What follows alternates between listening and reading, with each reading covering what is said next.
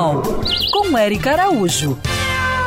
Oi, gente! O aquecimento global está afetando a determinação do sexo das tartarugas marinhas. Uma das espécies, chamada de cabeçuda, seu nome científico é careta careta, é a que tem a distribuição mais ampla de desova no nosso litoral. E o Rio de Janeiro se tornou uma importante área para o nascimento de machos. Curioso, né? Então se liga agora nas explicações do biólogo e mestre no assunto Armando Barçantes. As tartarugas marinhas têm a determinação sexual dependente da temperatura.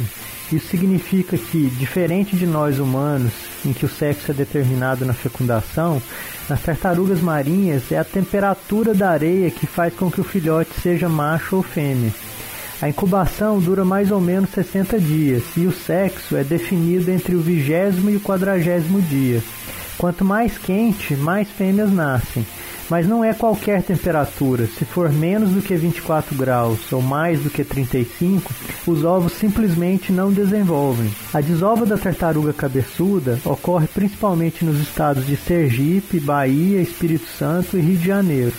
Nestas áreas mais ao norte, Sergipe, por exemplo, como as temperaturas são mais altas, a produção de fêmeas chega a 98%, ou seja, quase não nascem machos.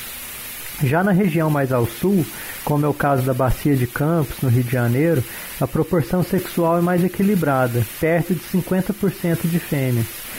Portanto, as praias cariocas são extremamente importantes para a produção de machos, que em cenários de aquecimento global tendem a ser o sexo mais raro.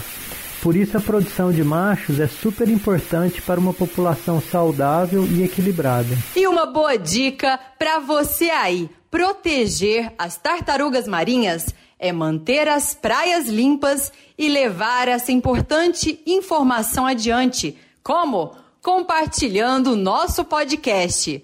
Siga essas pegadas e para saber mais sobre o mundo animal, me segue lá no Instagram, Érica Bichos. Quer ouvir essa coluna novamente? É só procurar nas plataformas de streaming de áudio.